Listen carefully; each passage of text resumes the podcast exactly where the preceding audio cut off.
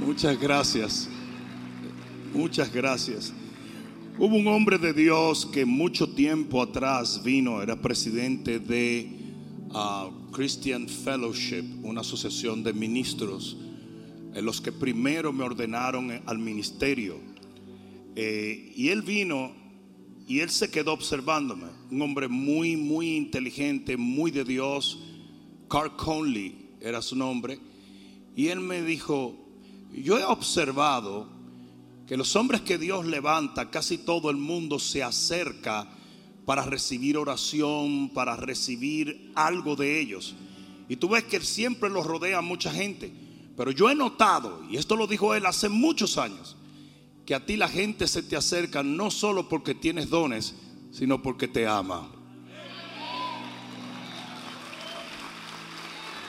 Y me dijo, y me impresiona tanto de ver que todo el mundo quiere acercarse solamente para hacer un chiste contigo o para conversar contigo.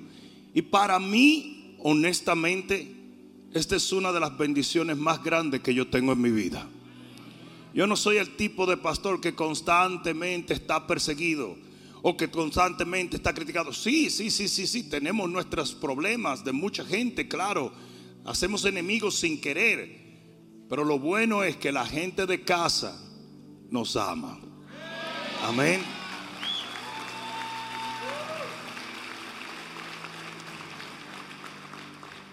Libro de Jeremías capítulo 1 versículo 17. Yo voy a hablarles a ustedes de inquebrantables. Dice la palabra de Dios. Tú Apunta con el lado el que está al lado. Dile, tú. Tú pues ciñe tus lomos. Levántate y háblales todo cuanto te mande. No temas delante de ellos para que no te haga yo quebrantar delante de ellos. Porque he aquí yo te he puesto en este día como ciudad fortificada, como columna de hierro y como muro de bronce contra toda esta tierra contra los reyes de Judá, sus príncipes, sus sacerdotes y el pueblo de la tierra, y pelearán contra ti, pero no te vencerán. Dios mío, eso es demasiado poderoso allí. Porque yo estoy contigo, dice Jehová, para librarte. ¿Cuántos pueden dar gloria a Dios? ¿Cuántos pueden dar gloria a Dios? Padre, en el nombre de Jesús, yo te doy las gracias por este día. Porque en este día tu palabra, Señor, nos dará la fe necesaria para echarle mano a todas las cosas que tú has puesto por delante de este pueblo. Yo bendigo el corazón que se dispone a recibir con fe tu palabra, que está dispuesto a humillarse ante ella y a creerla porque vino de tu boca. En el nombre de Jesús, gracias por cada promesa en Cristo Jesús. Amén, amén y amén. Dale un aplauso más al Señor.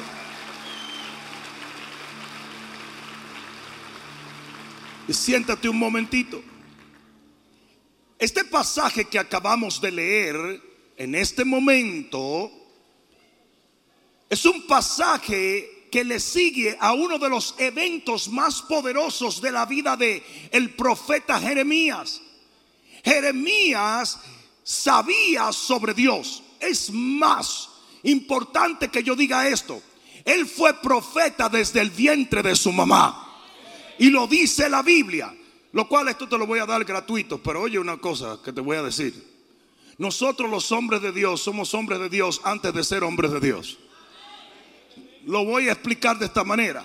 Si el profeta Jeremías fue profeta antes de profetizar, entonces usted no es un hombre de Dios porque ore, porque grite, porque alabe, porque dance con pandereta. Usted sigue siendo un hombre de Dios sin tener estas cosas. Gloria a Dios por todas las cosas que hacemos para Él. Pero aún sin hacerla, cuando Dios te llamó, usted es un hombre de Dios 24 horas al día, 7 días a la semana y 300 y pico de días al año. Sí, ese es el problema que tiene mucha gente. Un día nos ve como hombre de Dios y otro día nos ve como un mortal simple. Y dice, usted ha visto que la misma gente que a veces dicen, "Ah, pues, pero él es un hombre cualquiera. No, no, no, no te equivoques. Yo sigo siendo barro, pero yo llevo un tesoro en mi llamado. Y si Dios no me ve como algo común, entonces no es muy bueno que tú me veas como algo común. Cuando usted es un hombre de Dios llamado, usted es llamado no por lo que hace, sino por lo que es. Esto fue gratis para ti. Y Jeremías había tenido mucha interacción con Dios, tenía experiencia con Dios, pero nunca como lo que le pasó en el primer capítulo del libro de Jeremías. Es más, es por eso que el libro de Jeremías y toda su profecía comienza en este evento. Y fue que el Señor se apareció y lo llamó al ministerio. Aquello fue contundente. Jeremías se sentía pequeñito y le dijo, es que yo soy menor y yo no sé qué hacer. Y le dijo, tranquilo, yo voy a estar contigo 24 horas al día. Yo voy a ir a cada paso que tú tomes. Yo voy delante de ti. ¿Alguien está entendiendo eso? Él se sintió pequeño, pero Dios le dijo, en mí eres un gigante. ¿Alguien está entendiendo eso? Escucha esto que te voy a decir. Después que Jeremías se seca las lágrimas y dice, gloria a Dios, he sido llamado por Dios para una misión. El Señor le dice, jejeje, te tengo que dar una noticia. y esa noticia la tiene que recibir todo aquel que es llamado a servir al Señor. Y la noticia es, van a pelear contigo.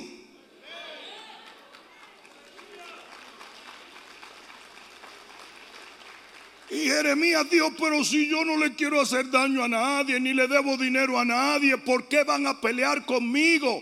Porque eso es parte del llamado.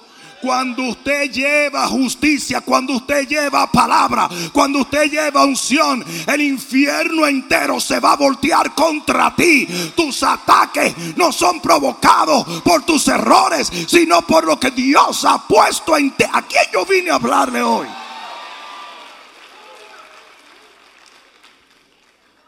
Van a pelear contra ti. Y todo el que quiera servirle al Señor tiene que entender que en tu servicio a Dios van a haber muchos problemas. ¿Me escucharon? La Biblia dice, dale un codazo que está a tu lado y dile, la Biblia dice, muchas son las tribulaciones del justo, no del blasfemo, no del impío, no del detractor de la ley, del justo, pero de todas ellas te librará el...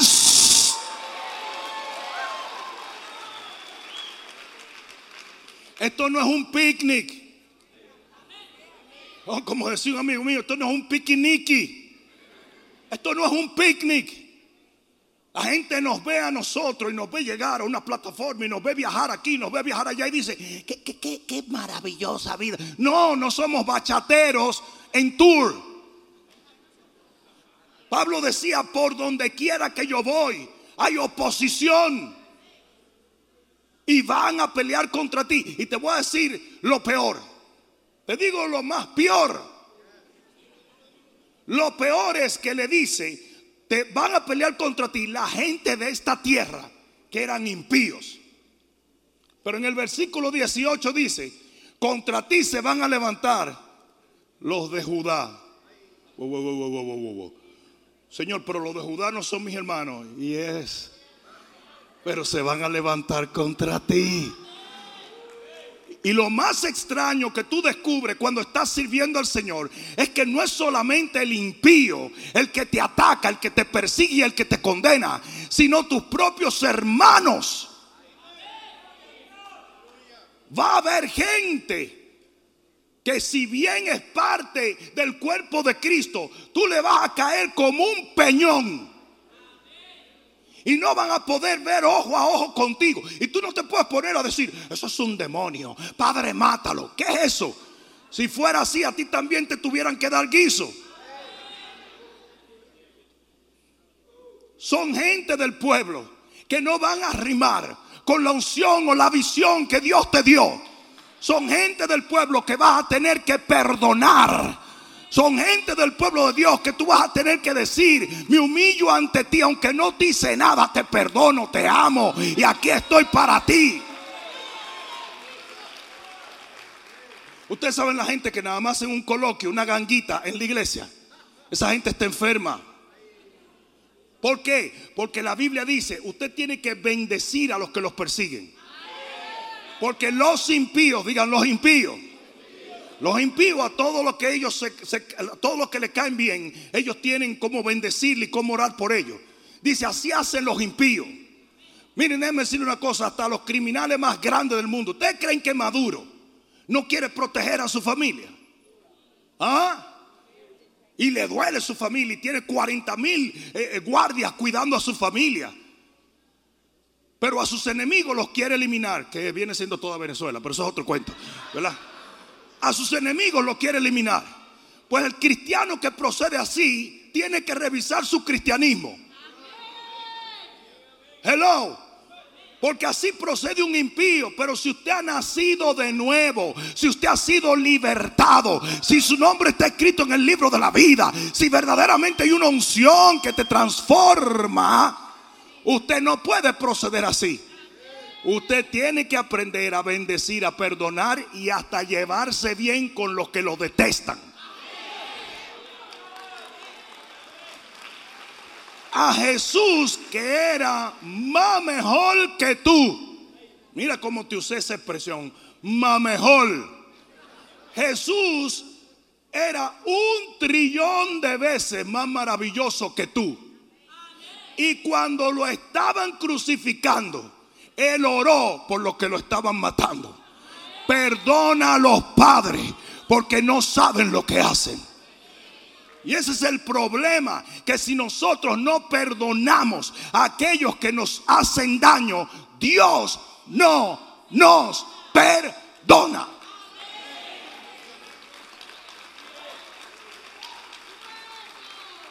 Noticias para ti.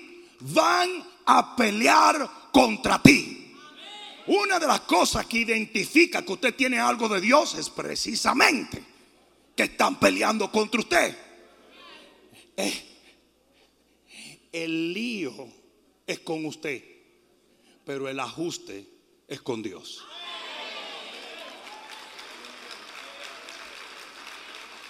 Porque aquí es donde viene los heavy duty funky Robbie Wow. Y oye bien lo que te voy a decir van a pelear, van a perseguirte, van a condenarte, van a degradarte, van a desvalorarte. Pero el Señor dice, no te vencerán.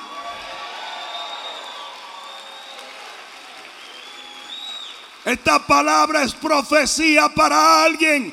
No te vencerán. Aquí va de nuevo, no te vencerán. Hello, usted y yo somos inquebrantables, irrompibles, indetenibles, invencibles. No lo digo yo, lo dice el Rey de Reyes y el Señor de Señores. Atácame todo lo que quiera. Desvalórame todo lo que quiera. Critícame todo lo que quiera. Habla toda la tontería que quiera. Pero yo sigo en pie. Porque quien me tiene en pie es el rey.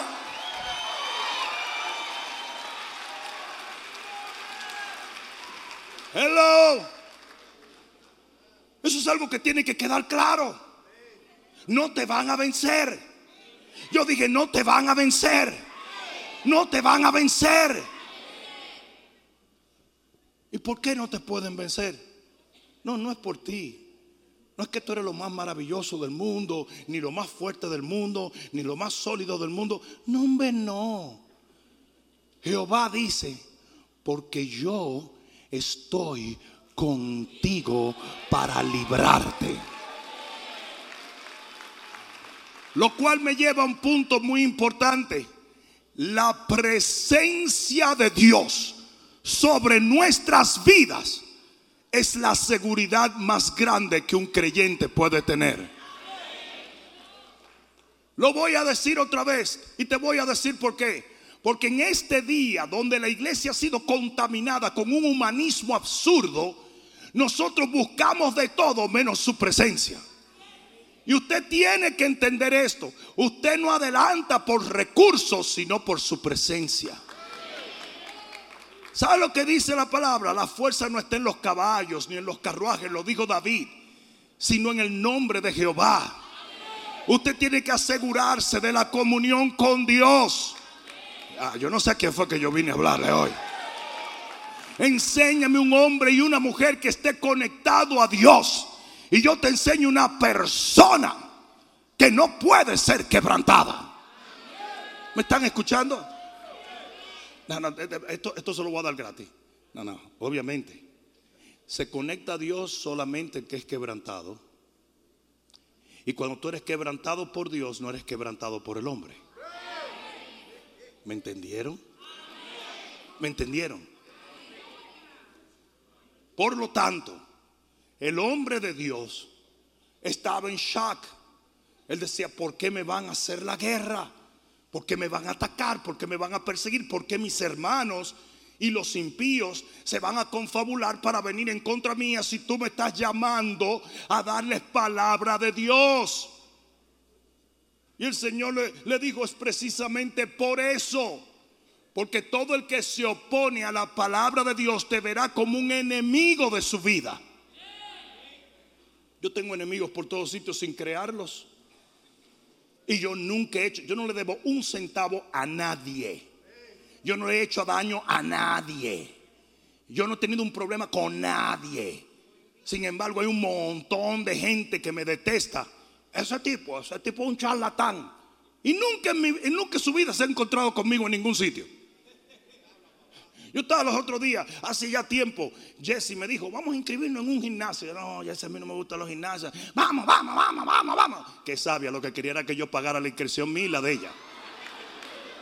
Y ustedes saben que después que uno se inscribe en un gimnasio, tomaría un milagro de un asteroide que venga a chocarse la Tierra para que te devuelvan el dinero. ¿Verdad? No, es imposible cancelarlo. En el milenio va a haber gente diciendo, Señor, no he podido cancelar el Planet Fitness porquería ese. Pero mira esto. Yo estoy ahí, ah, levantándome, ah, ah, y de repente viene un tipo y me dice, pastor, pastor. Digo yo, ah, ah sí, discúlpeme. Estás disculpado, sigue, brother, que estoy trabajando. No, no, pero espérate, discúlpeme. Yo solamente quería decirte que mi familia por mucho tiempo fue a la iglesia. Y yo pongo a un lado, comienzo a hablar, tipo simpático de verdad, un chévere, chévere, chévere. Y estamos hablando, y estamos hablando. Y después de un rato que estamos hablando, ya tú sabes, ya tú te enfriaste, tú agarraste un Gatorade, te lo estabas bebiendo, ya, ya tú te olvidaste del gimnasio. El tipo me dice lo siguiente: Yo no puedo creer que tú eres un tipo tan chévere. Yo te detesté todo el tiempo que mi familia tuvo en tu iglesia hasta que los convencí de irnos de la iglesia porque yo decía que tú eras el tipo más arrogante que existía. Y yo lo miré a los ojos y le dije, pecador inmundo. Dijo, yo no puedo creer. A tú un Gatorade, un me brindaste, me prestaste atención. Me dijo, ¿sabes qué, pastor? Voy de nuevo para la iglesia. Ustedes saben que a mí se me olvida eso y un día vengo entrando. ¿Y quién está dirigiendo en el parqueo? El brother. Y así es que uno hace un montón de enemigos sin que nadie lo conozca. No sé si ustedes entienden eso. Y algunos son de la misma tribu de Judá. Y algunos son impíos, pero tú vas a tener enemigos. Lo único que Dios te dice que a pesar de todo ese maremoto que tú vas a vivir constantemente, porque el Señor dijo, el que deje todo por mí, le voy a dar cien veces más, pero con persecución y luego la vida eterna. Toda bendición trae persecución. Aquí va de nuevo, toda bendición trae persecución. Una vez más, toda bendición Déjame decir una cosa. Hoy a mí mucha gente me critica, me inventa historia y habla un montón de disparate. Pero hubo un tiempo donde nadie hablaba de mí. Y era cuando yo no estaba haciendo nada. ¿Tú no quieres que hablen de ti? No hagan nada. tú te encierras a ver Netflix en tu casa y nadie te va a criticar. Al rato usted va a estar hablando con los personajes de Netflix. O se va a volver loco. Pero cuando usted no hace nada, nadie lo critica. Y hubo un tiempo que a mí nadie me criticaba. Pero cuando el Señor comenzó a levantarme, comenzó a usarme en las naciones, comenzó a, darme frutos, ahí se levantaron un montón de críticos. Y ustedes tienen que entender que toda bendición va a traer persecución. miren, yo, yo uso una ilustración muy interesante. Ustedes saben lo que es un homeless, obviamente, ¿verdad? Y ustedes saben que hay barrios en Miami que son muy peligrosos. ¿Sí o no? Hay barrios que si usted se mete ahí a la una de la mañana, le roban los calzoncillos sin quitarle los pantalones. Usted no va a salir bien parado de ahí. ¿Sí o no? Pero hay un tipo de gente que se pasa la noche entera en esos barrios y nadie le roba nada. Y nadie le hace nada. Y esos tipos pasan por los drug dealers más grandes que hay, pasan por el lado de las gangas más peligrosas que hay y no le hacen nada. Porque son homeless. Y los tipos andan con su carrito, tranquilos. ¿Y qué dicen los demonios eso? Este no tiene nada a que robarle. Si usted no tuviera nada que al enemigo le interesara, él no lo persiguiera como lo ha estado persiguiendo. Eso vale un mejor gloria a Dios. Ustedes nunca van a ver un ladrón metiéndose en una choza. Tú te imaginas un tipo yendo al Amazonas y viendo choza y acechándome. Voy a meter por la, por la ventana de esa choza. ¿A robarte qué? ¿Qué es lo que te vas a robar? Los ladrones siempre están observando y mirando las casas donde puede que haya algo de valor. Por eso es que el enemigo te acecha, te persigue, te trata de tirar al suelo, te trata de meter un pie, porque Dios ha puesto en ti dones, talento, unción, visión, palabra. Alguien está supuesto a decir amén aquí. Y lo mismo que hace que el enemigo te ataque es lo que te hace inquebrantable. Porque Dios protege lo que hay en ti. Y lo que yo quiero dejar en tu corazón es que usted se tiene que hacer un aliado de Dios para proteger lo que Él le dio. Por eso rápidamente te voy a dar varias cosas importantes para que tú te hagas inquebrantable. Y todas están allí mismo en el llamado de Jeremías. La primera, tú tienes que ajustar, ajustar tu actitud tu actitud. El Señor le dice, ciñe tus lomos, ciñe tus lomos y levántate. Y ustedes tienen que entender que Dios no trata con ningún arrastrado. Al mismo profeta le dijo a Ezequiel, le dijo, ponte en pie porque voy a hablar contigo. El único que tiene que arrastrarse es Satanás, la serpiente, comer polvo todos los días. Tu actitud tiene que cambiar. Si usted es una de esas gente que dice, no, pues sabe, yo siempre, a mí todo me va mal, a mí todo me sale mal y yo no quiero hacer nada. Pues entonces usted está destruido por su propia filosofía. Pero cuando usted se pone en pie de guerra y usted dice, me voy a levantar y voy a avanzar, porque si Dios me llama, es porque Dios me cubre, me guarda, me. Ceñir los lomos, los lomos, the loins, era donde se ponían las espadas. Por eso cuando te dice ciñe tus lomos, te está hablando de ponte en actitud de guerra. Y cuando dice levántate, quiere decir no estés arrastrándote por el suelo. El cristiano tiene que dejar la filosofía derrotista con la cual creció. Ustedes saben que a nosotros nos criaron en una filosofía derrotista. El latino siempre cree que el que tiene dos pesos es un vendedor de droga. Señores, a nosotros nos enseñaron que si entraba una gente con un Mercedes Benz a un sitio, de una vez decían, hmm, sabrá Dios en qué está ese. Pero ¿cómo es? No se puede trabajar. Usted sabe la cantidad de gente que me mira a mí porque soy un hombre próspero y dice, ¿y a le he robado, compadre. Usted sabe lo que es honestidad, integridad y trabajo. No, pero así nos enseñaron. Así nos enseñaron. Siempre que hay una gente que tiene dinero, todo el mundo dice, "Mm, sabrá Dios. Uh. Y ver una persona que rápidamente fue bendecida, peor. Ese tipo estaba los otros días en chancleta. Y ahora mírale los zapatos. Ladronazo.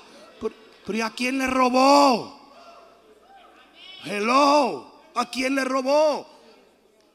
Pero así nos criaron, sí o no. Así nos criaron. Ustedes saben lo que yo digo, que no hay un dominicano que haya inventado nunca nada. Los inventores siempre son alemanes y suecos y noruegos y escoceses. Porque desde que tú eres chiquito, ¿qué te dice tu papá? No invente, muchacho. No, no, tú estás inventando, muchacho ardiángel. Sigue inventando que te voy a matar. ¿Sí o no? Pues tú no inventas nada. Tú pudieras inventar algo y tú dices, añeñe, me van a matar. Y creciendo con esa filosofía derrotista creciendo con esa filosofía de arrastrarse por el suelo. Nosotros a veces no entendemos que el Señor nos ha llamado a caminar en victoria, a ser prosperados, a ser levantados. ¿A, ¿A quién yo vine a predicarle hoy? Tú quieres ser inquebrantable. Usted tiene que cambiar su actitud. No sé si alguien me está entendiendo. Usted tiene que cambiar su actitud. En vez de cuando usted camina, tú sabes que la gente camina con un fondo musical. Y en vez de usted caminar con el fondo musical, rata de dos patas. Usted camina con la de John tres vueltas. Stay in alive.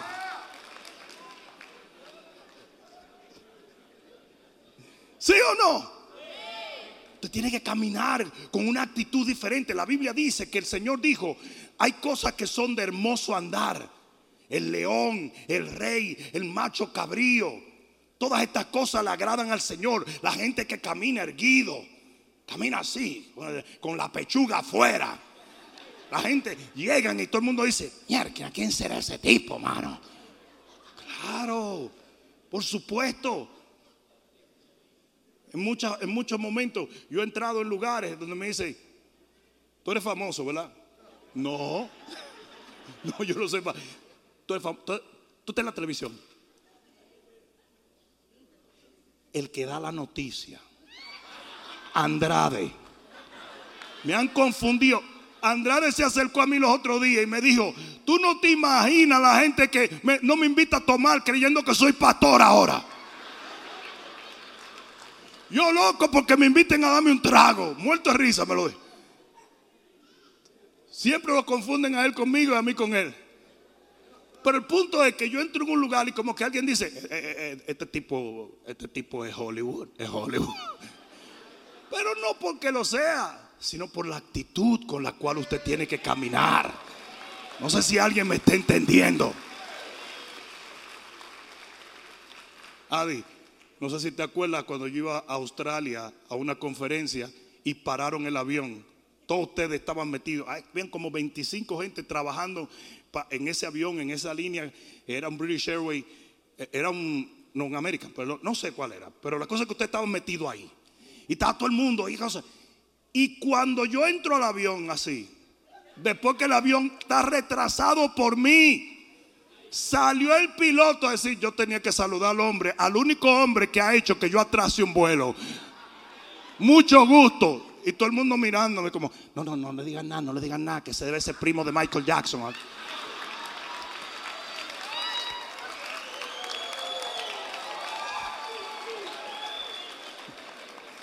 Ustedes saben que eso me pasó en un restaurante que había aquí arriba. Teníamos una conferencia en la 441 y llego a un restaurante, lo que menos me voy a imaginar es que todo el mundo que estaba en esa conferencia se metió en el restaurante. Y cuando yo me paro así en la puerta del restaurante, empieza a aplaudir todo el mundo. Pero así, ¡eh! todo el mundo. Y hay tres doñitas aquí en la primera mesa. Y yo tengo una vergüenza que yo digo, no, no, no, pero Y yo oigo a la doñita, who's that, who's that? Y una de ellas dice, it's one of the Jackson Five.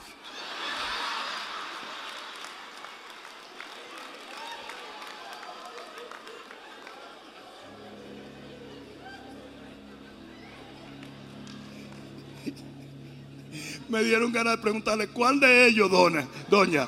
¿Cuál de los Michael Jackson seguro que no, ¿verdad? Importante, tu actitud tiene que cambiar. Yo dije, tu actitud tiene que cambiar. Primera de Pedro 1.13 dice, ceñid los lomos de vuestro entendimiento y sed sobrios y esperad por completo en la gracia que se os traerá cuando el Mesías os sea manifestado. Usted tiene que ceñir los lomos de su entendimiento. Usted tiene que vivir con una mentalidad de estoy dispuesto a hacer lo que sea por obtener lo que Dios me ha dado. Amén. Yo fui un peleador por mucho tiempo. Me retiré como campeón de mi país de kickboxing. Y eso de Eye of the Tiger, ¿se acuerdan lo que era Eye of the Tiger? Cuando los dos peleadores will face each other la manera en que uno miraba al otro, ya se sabía quién iba a ganar. Si el tipo hacía así, comenzaba a mirar para abajo, ya tú sabes que era para abajo que iba. Pero cuando el tipo estaba mirando así con Eye of the Tiger, ya se sabía la intensidad que había en ese individuo y la decisión a ganar. Las batallas se ganan antes de que se dispare el primer tiro. Usted tiene que tener una actitud diferente. Amén. Dos, usted tiene que mantenerse en la asignación que Dios le ha confiado. En el versículo 17 dice, háblale todo lo que yo te mande. Para usted ser inquebrantable, usted tiene que tener una visión inquebrantable. Miren, a veces no es que yo sea tan querido, tan no, es el hecho de que yo llevo una asignación de parte de Dios. Una persona se acercó a mí un día y me dijo, wow, pastor, tú has sido las ciudades más peligrosas del mundo entero. Yo ni siquiera sabía. Me puse a googlearla, ¿verdad? San Google. Y cuando miré de las 12 ciudades más peligrosas del mundo, yo había ido a 9 en menos de 3 años y pico. A 9 y nunca vi un problema.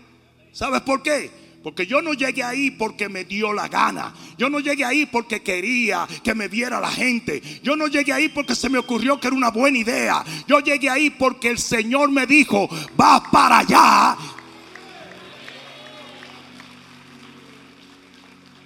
Usted tiene que mantener, si usted va a ser inquebrantable, usted tiene que mantener un compromiso con la gran comisión.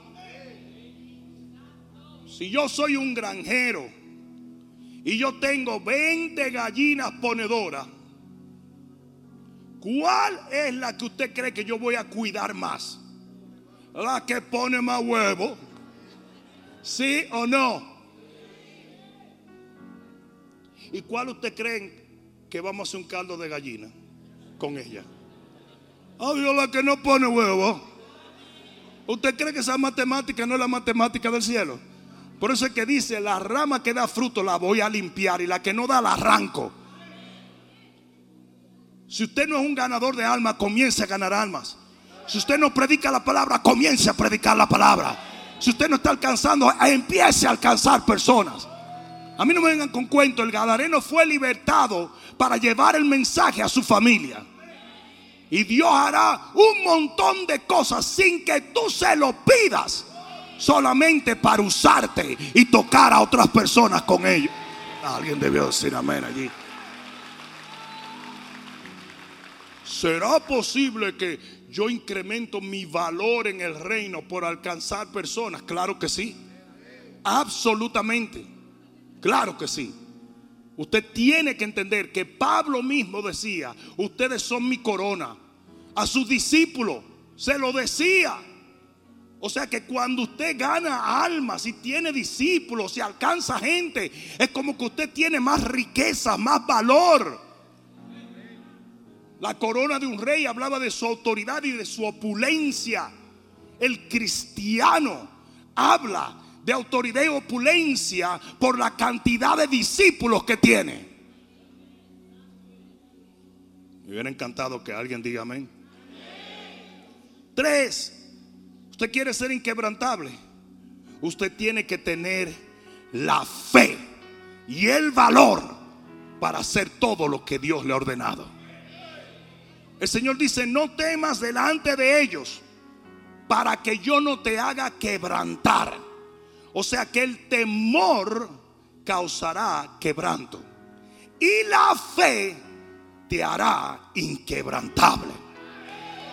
Ah, yo no sé si tú entiendes esto, pero la Biblia dice que el escudo de la fe puede apagar no el 60, ni el 70, ni el 80, ni el 90% de los dardos del enemigo, sino el 100% de ellos. Usted es invencible, irrompible, indetenible cuando usted avanza por fe. Créale a Dios. Aquí va de nuevo, créale a Dios. Aquí va de nuevo, créale a Dios. Ayer estuvimos nosotros ministrándole a la graduación de la Universidad Bíblica de Alfa y Omega con mi amigo Alberto Delgado. Y lo que yo le dije a esas personas que se graduaban es, lo más poderoso que tú puedes tener no es la palabra en el conocimiento, en el contexto del conocimiento que tú has recibido por todos estos años. Lo más poderoso es que esa palabra se convierte en la fe que usted necesita para avanzar sin ningún temor y hacer lo que Dios ha ordenado para tu vida. Dile al que está a tu lado, no temas, cree solamente. Dile a alguien más, no temas, cree solamente. No temas, cree solamente. Y voy a terminar con esto. En el versículo 18 de nuestro texto dice la palabra. Porque he aquí que yo te he puesto en este día como ciudad fortificada. Digan ciudad fortificada. Como columna de hierro. Digan columna de hierro. Y como muro de bronce. Digan muro de bronce. Contra toda esta tierra. Oigan lo que le voy a decir. Esas tres cosas mencionadas allí son inmovibles y estaban en un territorio específico. Cuando nosotros, Víctor eh, eh, Marimón, que es ingeniero, cuando teníamos que montar esta pantalla, estábamos usando la bruto ingeniería. Cuando Víctor llegó y dijo, usted no puede montar esa pantalla así. Hay que hacer unas columnas con base. Y yo le decía, no, no, eso con chicle lo pegamos. No. Y Víctor llegó, bra, con plano y esto, y cada columna, y trajimos un camión y vació eh, cemento y a la columna de que si yo cuánto, de que si yo qué, de, de kriptonita para que ni Superman se pudiera acercar a ella. Entonces enganchamos las pantallas. Pero ustedes saben que Víctor no me puede decir, oye, pastor, saque esa columna que la vamos a llevar para la playa. No. O me voy a llevar esa columna para guindar un adorno en mi casa. No. Porque son cosas inmovibles. El Señor le dijo, tú eres un muro, tú eres una ciudad y eres una columna. En esta tierra, no en el mundo entero. Y voy a decir algo que no te va a gustar, pero aquí va. Si usted se sale del territorio donde Dios lo puso, usted se queda sin autoridad.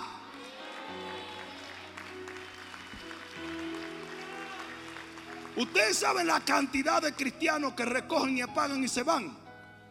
Como que Dios no cuenta para nada. Y me voy, me voy, me voy. Se fue. Yo le voy a decir una cosa. Frank Pineda, que fue la primera persona que yo me gané para el Señor cuando llegué a los Estados Unidos. Hace unos años, no vamos a meternos en eso, ¿ok?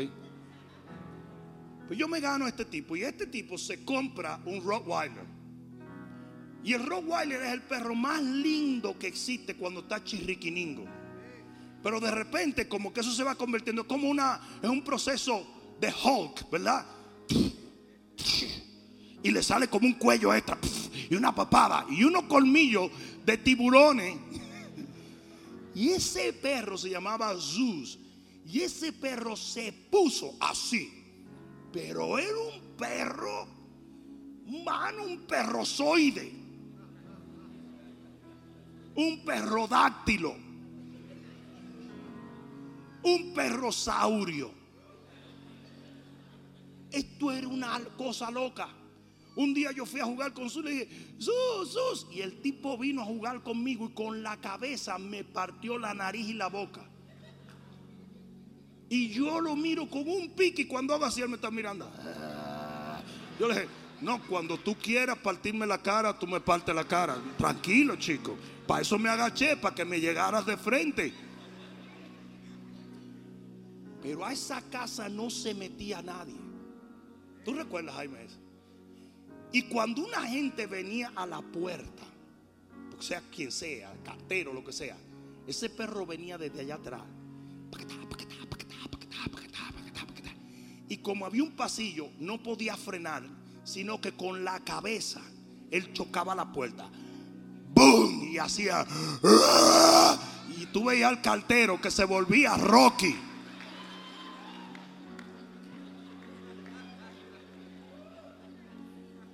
Aquello fue impresionante, impresionante.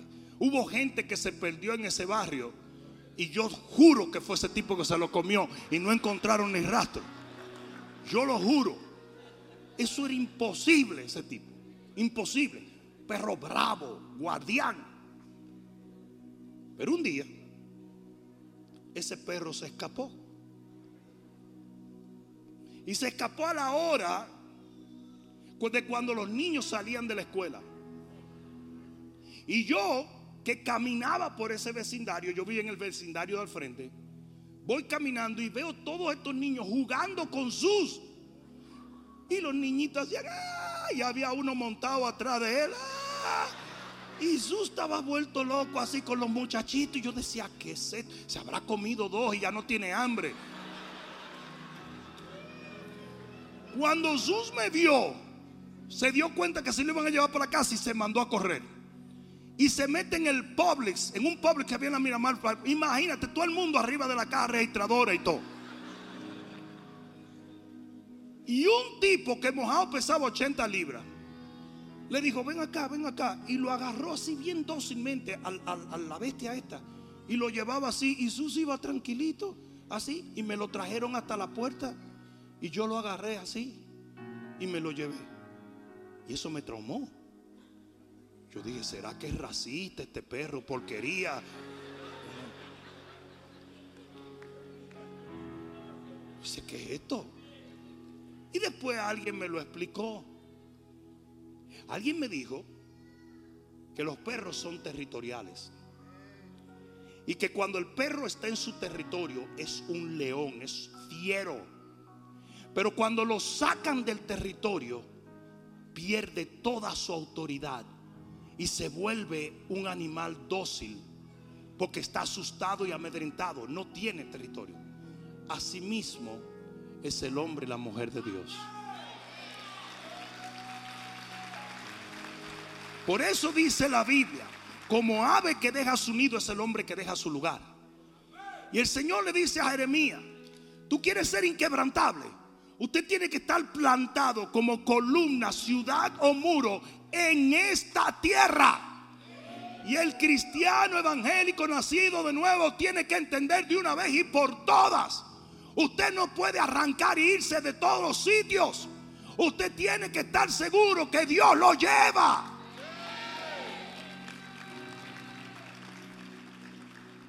Porque tal y como Moisés le dijo al Señor, si tú no vas conmigo, no me saques de aquí. No me saques de aquí, porque Moisés siendo patriarca, sabía que el patriarcado se iba a ir por un tubo y siete llaves, como dicen, si él estaba fuera del territorio que Dios le dio. Fue a Moisés que el Señor le dijo, deja de darle vuelta a este monte, porque no es tu monte vete para el que yo te dije, porque ese es el que te voy a dar.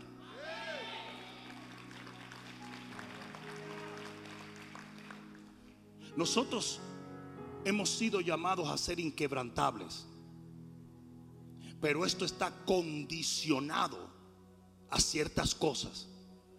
Y es por eso que tuve tantos cristianos destruidos. Es por eso que tuve tanta gente aplastada por un enemigo que debería ser aplastado por nosotros. Es por eso que usted ve tantos cristianos en bancarrota emocional, espiritual o aún material. Porque usted tiene que entender que para no ser quebrantado, usted tiene que seguir lo que la palabra le ha ordenado. Qué buen momento para decir amén. Ponte de pie, por favor.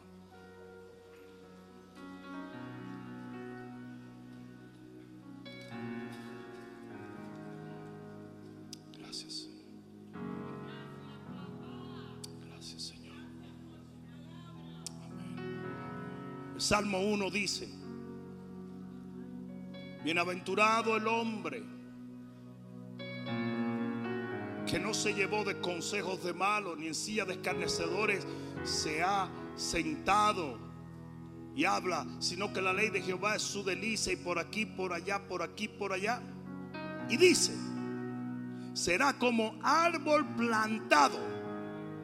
Y para parafrasear, que todo lo que hace prosperará. A un árbol plantado es un árbol que no se mueve de un sitio a otro cuando le da la gana. Un árbol plantado es algo que ha echado raíces en ese lugar. Todo esto que yo te he dicho es simplemente porque yo estoy convencido que muchas de las derrotas que el pueblo de Dios tiene no las tiene porque son malos, sino simplemente porque han roto ciertos principios y elementos espirituales vitales para tener la victoria. Ustedes tienen que alinearse a la palabra de Dios, a lo que Dios ha determinado. No importa la periferia. En otras palabras, el Señor le dijo a Jeremías, no va a ser muy cómodo donde estás. Va a haber peleas, va a haber controversia, va a haber lucha, va a haber de todo. Pero tú tienes que entender que tú eres un muro Eres una columna. Eres un baluarte. Eres una ciudad para toda esta tierra. Usted está ahí por un propósito. Usted no se puede mover porque yo lo planté allí.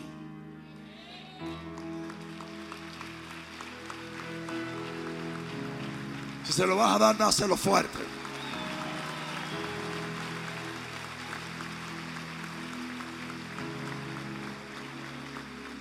Padre, yo les he dado la palabra que tú me has dado para ellos. Te pido ahora que esa palabra dé fruto a su tiempo. Que en el nombre poderoso de Jesús el corazón humilde la reciba con amor para que pueda producir bendición, no solamente en la vida de ellos, sino en la vida de los demás. Padre, entendemos que somos inquebrantables, irrompibles, indestructibles, mientras nos mantengamos caminando en los parámetros de tu santa voluntad.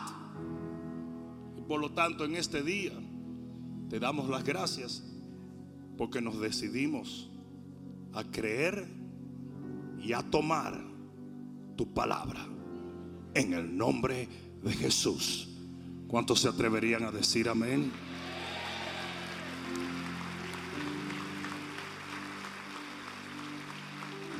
Acércate un momento y déjame orar para despedirnos. Al llegar al altar quiero que levantes tus manos y cierres tus ojos. Quebranta mi corazón, quebranta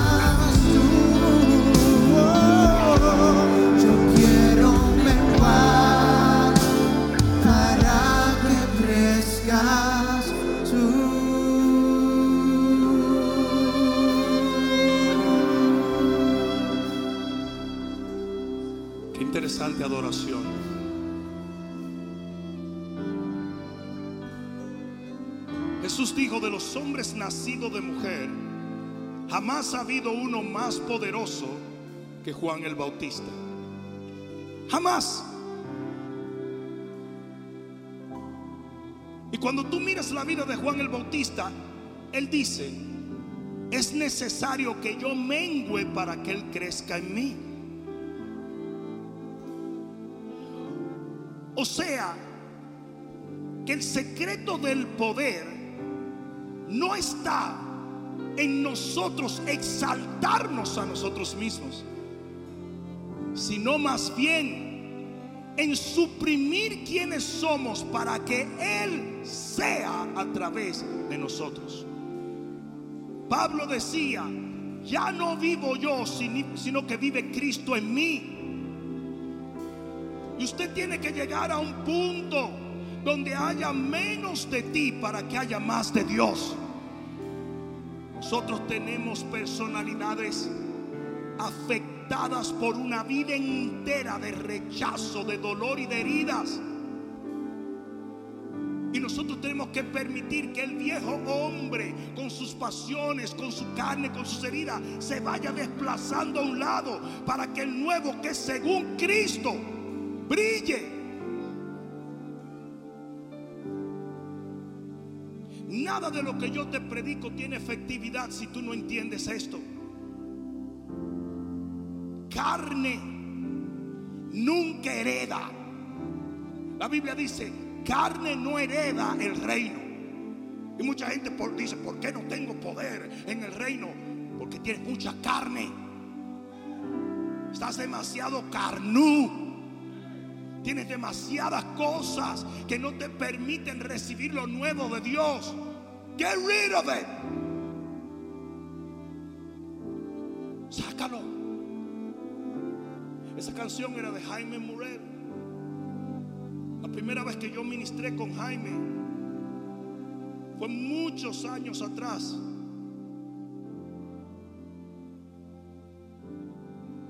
En Campeche, México. Y yo me recuerdo que Jaime, era un tipo que venía de la calle y se convirtió, casi le arranca la cabeza a tres personas. Era sangrón. Era sangrón. Muchos años pasaron. Por alguna razón perdimos contacto y después volvimos a reconectar en un evento. Y nunca voy a olvidar el hombre que conocí.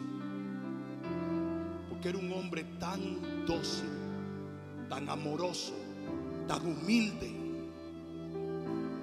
Y ver a este hombre tan rústico en apariencia, desplomarse en la presencia de Dios, a llorar, era algo que marcó mi corazón. Tiene que haber menos de nosotros para que haya más de Él. Tenemos que decrecer para que Él crezca en nosotros.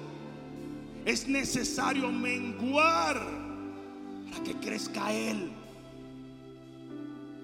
Y Padre, en el nombre de Jesús, hoy te pedimos, Señor,